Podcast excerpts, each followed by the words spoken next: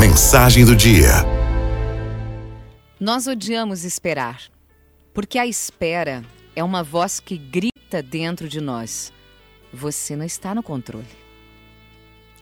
Às vezes o propósito de Deus não é do jeito que a gente espera. Às vezes ele nos permite até chorar e ter que enfrentar a guerra. A gente só precisa entender que Deus prova aqueles que são escolhidos. Ele prova aqueles que ama. Não pense que ele não te ama, mas é que ele tem um propósito contigo. Deus pode permitir o choro, mas depois ele consola. Pode permitir a dor, mas depois ele cura.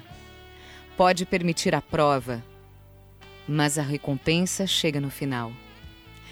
Deus pode permitir a queda, mas depois levanta. Pode permitir a seca, depois manda chuva. Pode permitir a luta, mas depois Deus sempre chega com a vitória. Deus sempre chega com a vitória. A tua vida está no controle de Deus.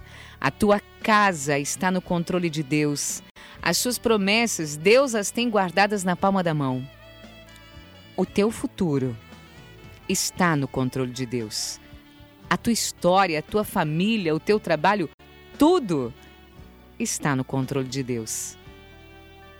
Não tenha medo, receio em confiar, medo de esperar. Deus está no controle de tudo. Araldo